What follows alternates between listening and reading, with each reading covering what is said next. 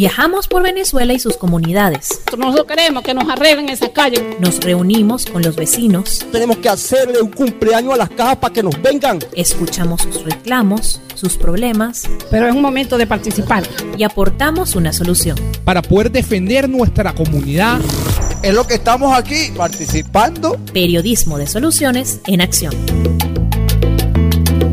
Bueno amigos de Venezuela Adentro, bienvenidos a esta nueva reunión que tenemos con todos ustedes, eh, siempre tratando de buscar temas interesantes, temas que eh, puedan aportar, dar herramientas en el contexto de la pandemia. Estamos metiendo en, comunidades de la mano de estas ONG y mm, algunos representantes de estas ONG tenemos aquí con nosotros. Entonces, bueno, la idea de todo esto es, mm, bueno, tener insumos para que ellos a su vez puedan llevar a sus comunidades donde trabajan y, bueno, darles herramientas, no solamente en medio de la pandemia, sino también, bueno, herramientas que, que puedan servir. Ellos trabajan mucho con Infociudadanía, así que yo creo que allí la, comunicación va a ser muy buena. Bueno, para presentarles, bienvenidos amigos de Venezuela Adentro, vamos a conversar hoy con Andrés Cañizales, él es periodista, es comunicación social, mención periodismo, tiene una maestría en ciencia política con énfasis en relaciones internacionales en la Universidad Simón Bolívar y una maestría en historia de Venezuela en LUCAP. También es doctor en ciencias políticas en la Universidad Simón Bolívar y bueno, que ha trabajado el tema de infociudadanía de manera exhaustiva. Bueno, Andrés, como te decía, Venezuela adentro, la idea es proyectarnos hacia, hacia las comunidades, hacia los infociudadanos y quizás pudiéramos arrancar por allí. ¿Qué calificas tú como un infociudadano y cómo se conoce infociudadano? Bueno, Marisabel, muchísimas gracias y muchísimas gracias a todos y a todas por esta oportunidad. Creo que el tema de infociudadanía pues nos remite en primer lugar a, a un matrimonio que es bastante natural entre los ciudadanos y la información. Me atrevería a decir incluso que no hay ciudadanía si no hay información, es decir, solamente podemos ser ciudadanos en la medida en que podemos estar informados, en que la medida en que la información la podemos recibir libremente, la podemos compartir libremente. En el caso de Venezuela venimos atravesando innumerables restricciones, innumerables dificultades para poder um, informar y para los ciudadanos informarse. Históricamente siempre se veía el tema de la información como asociado al interés de periodistas o de ONGs vinculadas necesariamente a la información o a la defensa, a la libertad de expresión. Yo creo que hoy en día el tema de la información tiene que ser un asunto prioritario para cualquier organización social que pretenda construir ciudadanía, que pretenda construir espacios de cambio eh, democrático en Venezuela, porque buena parte de lo que tenemos hoy tiene que ver con que la información está um, maniatada, está controlada, está censurada y buena parte del trabajo que podemos hacer desde las organizaciones sociales a lo largo y ancho del país hoy en día es difundir, diseminar, multiplicar, replicar información. Estamos eh, con una sociedad hambrienta de saber qué pasa y que creo yo la información puede ser el pivote para que se articulen diversas acciones y, e iniciativas sociales en Venezuela. Bueno, por aquí te felicitan por tu nominación en la Comisión Interamericana de Derechos Humanos, profe Andrés, bueno, sé que hay gente aquí que te conoce. Mira, algunas preguntas, la idea, esto es un foro bastante interactivo y la idea es que mm, desde las regiones te consulten ¿no? sobre su día a día en este trabajo que hacen ellos con, con las comunidades. Pero fíjate, una de las preguntas que te hacen ellos y te la haría yo también, porque es importante, sobre todo quienes estamos desde el punto de vista del periodismo, ¿cuál es la diferencia entre un infociudadano y un periodista? Yo tengo una posición bastante abierta, digamos, consona con lo que de alguna manera ha establecido históricamente el sistema interamericano de derechos humanos de no circunscribir o no limitar la labor informativa solamente a los periodistas. Obviamente los periodistas al ser, digamos, eh, al, tener una formación profesional, creo yo que tenemos eh, unas mayores herramientas o deberíamos tener unas herramientas más específicas con mayor manejo, digamos, de, de esas herramientas para poder informar, contrastar, hacer preguntas y poder construir lo que finalmente hace el periodismo, que es construir historias, relatarnos lo que está ocurriendo. Eso ha mutado radicalmente en los últimos años, es decir, hace 15 años, Marisabel es también de esa vieja guardia, pues hace 15 años o 20, esos años 80, 90, eh, todo lo que fue ya el siglo XX, pensar en que alguien pudiera fundar un medio de comunicación, en que un grupo de gente pudiera reunirse y, oye, vamos a crear un medio de comunicación, estaba muy limitado por la inversión económica que ello significaba. Fundar una radio, fundar un periódico, una televisora, eh, pues requería inversiones que escapaban a, cualquier eh, mortal común y corriente. La mutación que se ha vivido en el campo de las comunicaciones y especialmente en los últimos años ha empoderado, le ha brindado, le ha abierto una cantidad de herramientas para que cualquier persona hoy pueda pasar a ser un emisor de noticias, de información, de opiniones y tener capacidad de que eso se multiplique en la sociedad. Eso coloca, creo yo, una discusión también en relación a unos ciertos criterios éticos de cuando informamos, que también es la discusión eh, periodística, es decir, queremos ejercer el periodismo y queremos ejercer quienes estamos en ese campo profesional libremente, pero esa libertad está acompañada de responsabilidades. Creo yo que trasladado eso al escenario de la comunicación desde los ciudadanos, no creo que unos vayan a desplazar a otros, al contrario, lo que estamos viendo hoy en, el mundo es que mm, cada vez hay más sinergias entre ciudadanos y periodistas y cada vez vemos más eh, ciudadanos organizados trabajando y haciendo proyectos vinculados con la información. Hay un, campo que no se ha desarrollado tanto en Venezuela, aunque por acá veo a Medio Sur, que tiene que ver con lo que podríamos llamar, le llaman, eh, hay una experiencia en Cuba que se llama periodismo de barrio, pero que tiene que ver con el periodismo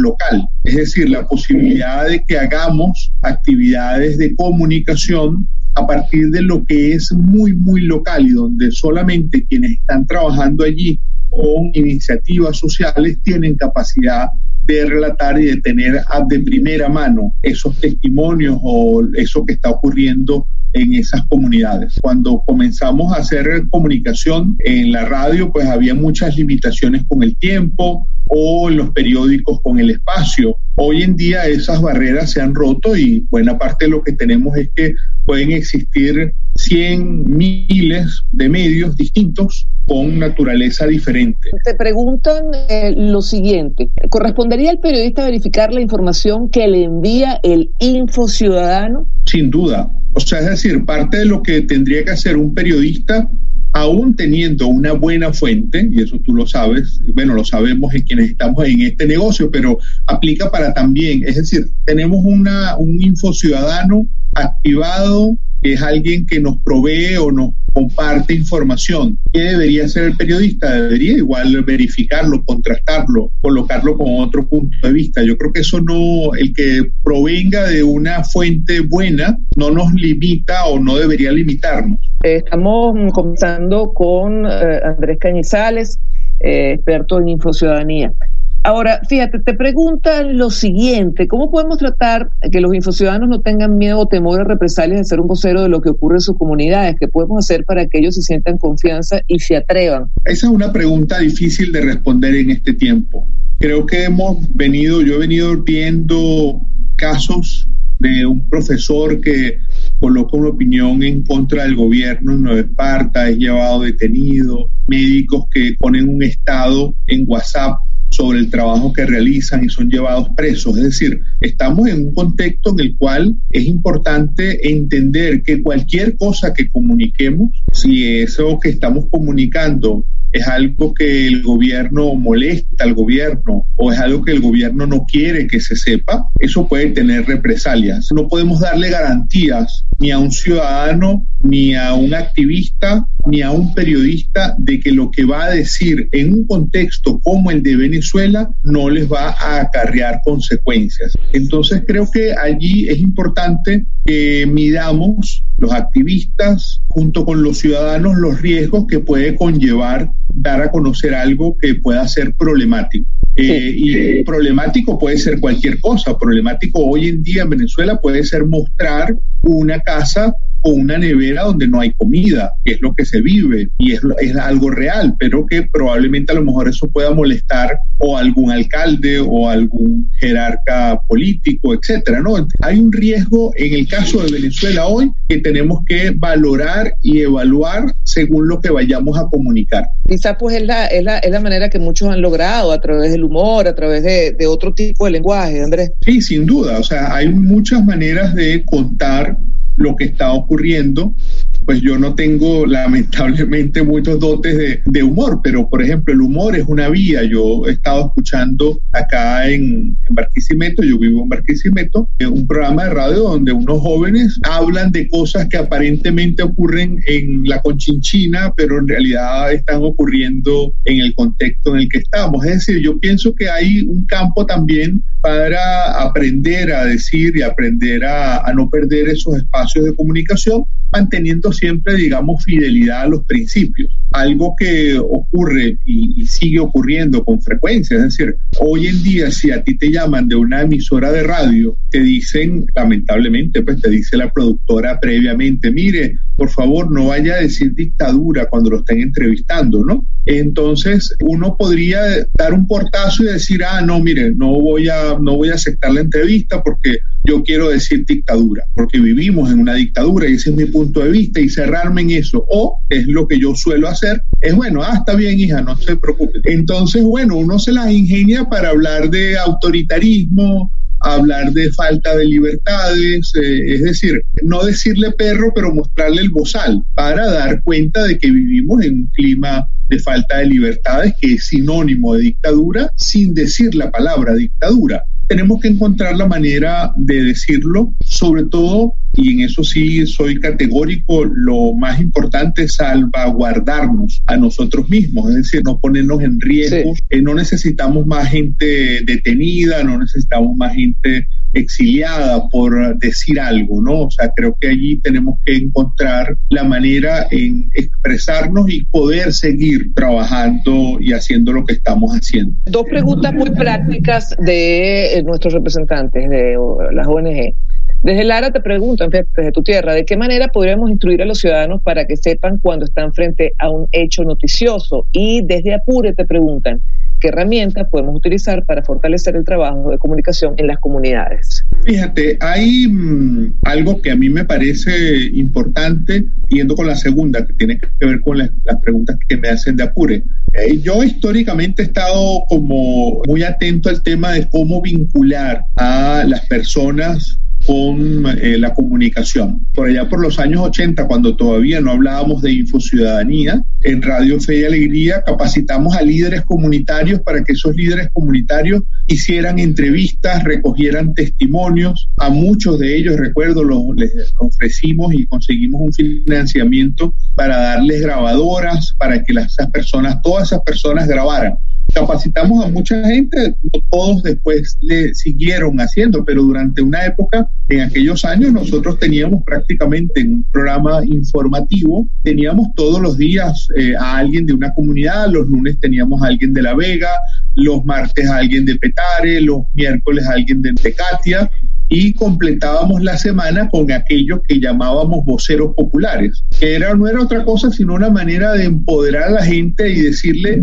usted tiene una herramienta poderosa en la comunicación y su propia vivencia y el contacto que tiene con las personas en su comunidad pueden ser una noticia. Y no solamente una noticia cuando no tenían agua, sino también en muchos casos dar la idea de que si se organizaba, por ejemplo, ya en aquellos años, se organizaba una, una colecta popular para ayudar a una persona que perdió su casa por una vaguada, por ejemplo, eso era una noticia, es decir, que la comunidad había ayudado a esa persona a reconstruir su casa, por ejemplo. Y hacíamos mucho énfasis en, en, no solamente transmitir lo malo que estaba ocurriendo y que sigue ocurriendo, sino también las iniciativas donde la gente pudiera sentirse protagonista de un cambio a pequeña escala, de mejorar algo, las condiciones de, vida, ¿no? Entonces eso nos llevó a que en muchos casos, junto a las noticias nacionales, tuviéramos noticias de cómo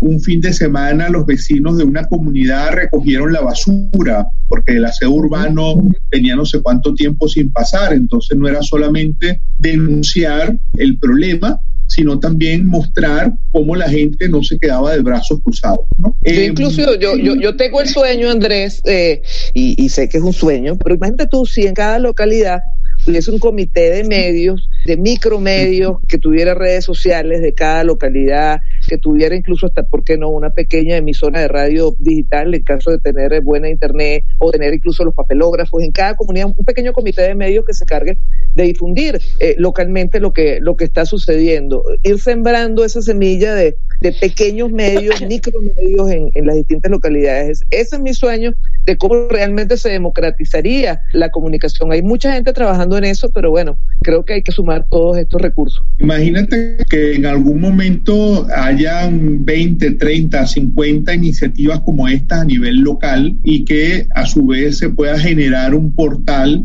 de qué está pasando, o bueno, Venezuela adentro, qué está pasando a nivel hiperlocal, ¿no? Y que allí se pueda ver y se pueda ir a cada uno de esos lugares.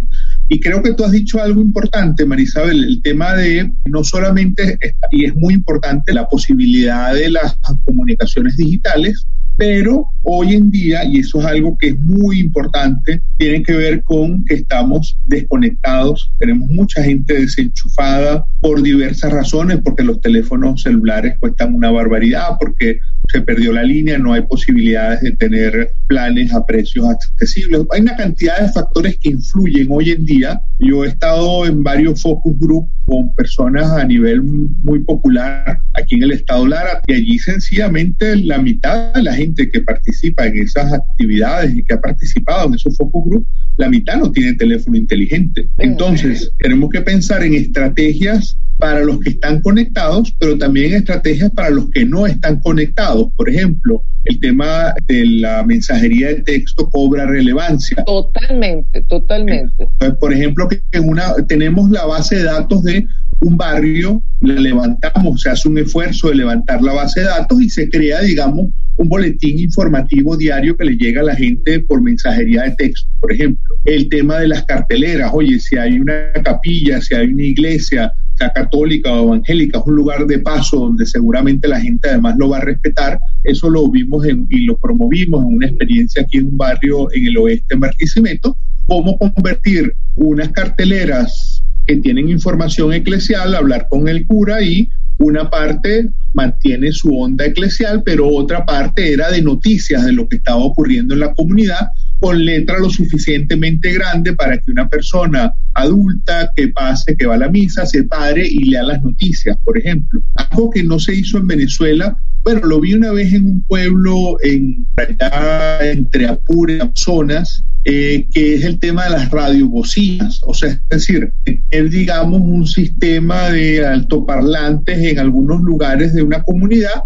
y con horarios específicos y respetando las dinámicas de la comunidad, dar algunas informaciones que puedan ser escuchadas por todos, ¿no? Por ejemplo. Muchos de, de, de, nuestros protagonistas, nuestras jóvenes, vienen trabajando en eso en las comunidades, es un trabajo bellísimo. Yo cada vez que lo veo, de verdad que es hermoso. Ahí hay, digamos, yo creo que un campo de cosas que, que tenemos que seguir haciendo, que tenemos que seguir construyendo. Voy con la pregunta que me hicieron del Estado la relación a, a yo pienso que, que, sí, hay que compartir algunas herramientas periodistas, pero al mismo tiempo creo que no tendríamos que pensar que los infociudadanos, los ciudadanos activados por la información, necesariamente tengan que eh, tener, digamos, la cuadratura profesional del periodista. Yo creo que vamos a encontrarnos con mucha gente que espontáneamente tiene algunas habilidades y creo yo que sería darle algunas herramientas básicas en relación con cómo recoger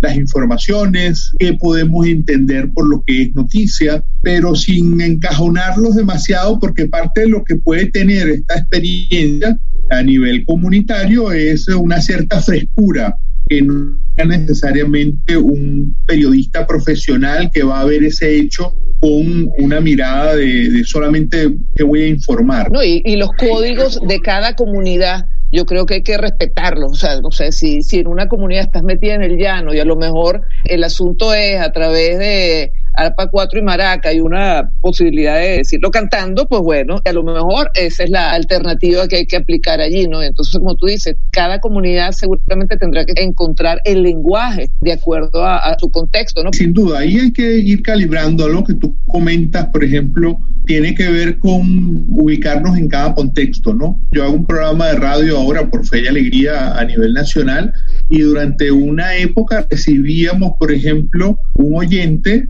nos mandaba todos los días una copla, era un señor de Guasdualito, si mal no recuerdo, y pues eso lo leíamos al aire, ¿no? Y ese era un código para él y el señor hacía coplas sobre temas de noticias. Pues hay que encontrar también esa particularidad que pueda darnos una como un empaque a lo noticioso sin que sea alguien como yo estoy ahora parado con un micrófono para decir las noticias. ¿no? ¿Cómo crees que es la mejor forma de canalizar una denuncia en estos tiempos tan peligrosos a la hora de informar? Desde Caracas te preguntan cuál es la mejor forma de comunicar a las personas que no tienen celulares o medio 2.0, algo ya has comentado al respecto.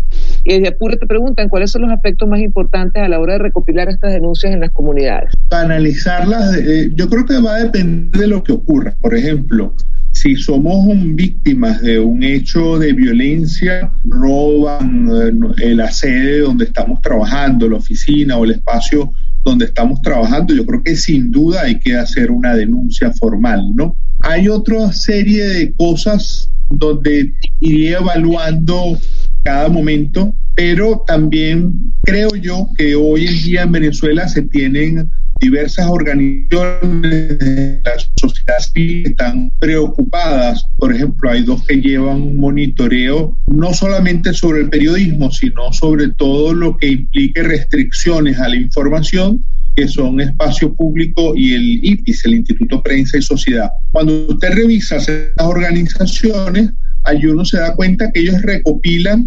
denuncias hayan sido canalizadas ante la Fiscalía o no. Entonces yo pienso que allí habría que evaluar si ante un determinado hecho le damos con todo y vamos y nos presentamos a la fiscalía y activamos a todos estos 20 amigos y amigas que están aquí para que ese día estén haciendo bulla de que estamos presentando una denuncia o si sencillamente el hecho no es tan grave pero que amerita que quede registrado pues bueno, lo canalizamos a través del IPIS o espacio público, que además están muy abiertos a recibir denuncias directamente de personas, y no solo de periodistas, sino de personas en el ejercicio de la libertad de expresión e información. En el caso de nosotros implementamos por mucho tiempo carteleras informativas en los sectores vulnerables y en sitios estratégicos, pero las carteleras se las robaban ¿Cuál cree usted que debe ser el contenido ideal que se debe colocar en las carteleras de tal manera que se pueda evitar lo más posible el robo, bueno, o la destrucción de las mismas, ¿no? Sí, allí la experiencia que, que yo, en la que yo he estado como vinculado, usualmente nos hemos aliado a alguna iglesia, ¿no? sea, evangélica o sea católica, porque en algunos casos era eh, colocar solamente esas carteleras en lugares públicos los días domingo o los días que hubiese un mercado o que hubiese una actividad en cerca y luego resguardarlas, ¿no? Porque finalmente lo que estamos apuntando es a que cumplan una actividad informativa y lo informativo es fugaz. O sea, es decir, dejar una cartelera 15 días con la misma información en una comunidad, probablemente eso ya pierda, es así como cuando ponemos la radio o un medio, ¿no? Hay que ingeniárselas dependiendo de las condiciones en las que estemos las condiciones de inseguridad que también marcan mucho la vida a nivel eh, eh, comunitario. ¿Cuáles son los aspectos más importantes a la hora de recopilar las denuncias en las comunidades? Yo creo que, ahí hay que aplicar algunos criterios que podrían ser, mm, diría que periodísticos, ¿no? Ver eh, la relevancia que tenga el hecho denunciado, si es un hecho que impacta solamente a una persona o a varias personas en la comunidad, si ese hecho se puede conectar con algo que se esté discutiendo a nivel local o a nivel nacional. Allí creo que no me atrevería a dar un ABC, sino más bien tener como una flexibilidad para ver y también dejarnos guiar por nuestro olfato, ¿no? Sí creo que hemos mencionado ya varias estrategias para las personas que no tienen 2.0.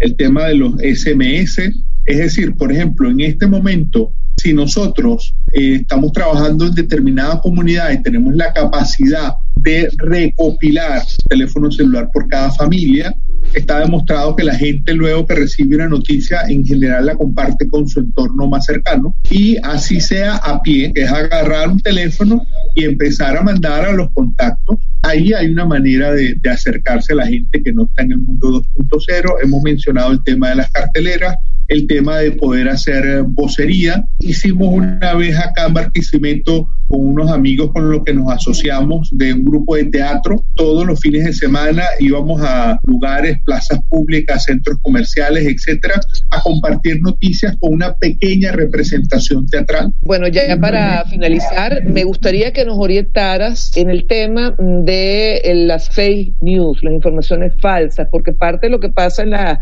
en cualquier comunidad es que te llega una información y entonces si tienes la posibilidad de difundirla, la difundes y no verificamos muchas veces pues de dónde nos llega y el tema dentro de las comunidades es que en todo el país es que se generan hay laboratorios de informaciones de informaciones falsas. ¿Cómo saber que estamos ante una información falsa, Andrés? Creo que una primera cosa sería ir siguiendo a la gente que se está moviendo en esto. Hay otra iniciativa que se llama Cazadores de Fake News, que hace muchos venezolanos que están fuera de Venezuela, pero que están muy activos. Podría ser seguir y recomendar que se sigan a estas iniciativas, Cazadores de Fake News, Espaja, Observatorio Venezolano de Fake News, o cuyo chequea. Allí ya tienes un primer filtro, ¿no? Oye, bueno, vamos a ver qué dice esta gente que está metida 24/7 en el tema de las noticias falsas, a ver qué están diciendo sobre tal tema. En algunas de estas iniciativas ya se está permitiendo que eh, está abierto al público que si yo recibo algo y quiero saber si es falso o intuyo que es falso, enviárselo por WhatsApp o por mensajería o por redes sociales a estas organizaciones. Pero yo pienso que hay que promover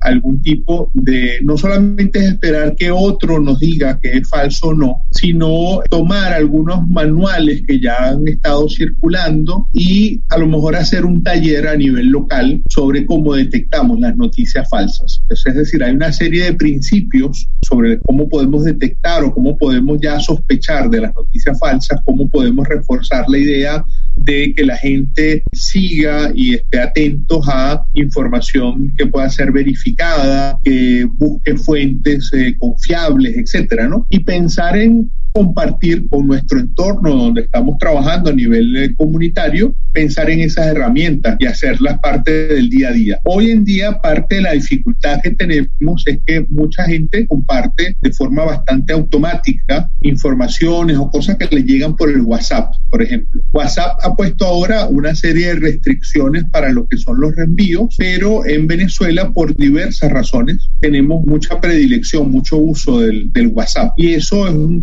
hoy es un caldo de cultivo fuerte para la fake news. Yo creo que ahí tenemos que también enfatizar la atención, el ojo, digamos, de los ciudadanos para poder hacer frente a eso. Yo que también les voy a proponer a, quienes están con nosotros y, a las distintas ONG, vamos a hacer un programa aparte de cómo detectar fake news, vamos a buscar algunos de los de los de las ONG que están trabajando específicamente en eso para que nos den eh, un instructivo de cómo detectar la fake news y ustedes también puedan difundirlo en las comunidades. Andrés, yo quiero agradecerte tremendamente estos minutos de tu tiempo, que sabemos que es complicadísimo y nos hayas dedicado estos minutos para, para conversar de este tema de la infociudadanía, importante, sobre todo pues como herramientas para este lindo trabajo que estas personas que están hoy, esta mañana con nosotros realizan en las distintas comunidades. Yo realmente cada vez que me topo con gente que está al frente de ONG, que están eh, trabajando en la Venezuela adentro, yo me quito el sombrero porque yo creo que ese es el país que está por venir y lo tenemos aquí. Mira, parte de ese país son estas 22 personas que hoy han compartido con nosotros, Andrés. Muchísimas gracias, de verdad, muchísimas gracias Marisabel por la oportunidad. Saludos a todas, a todos como ustedes. Yo también vivo, trabajo y proyecto lo que estoy haciendo desde adentro, ¿no? Desde, desde hace tiempo, además, Andrés. Andrés es un activista social de toda la vida.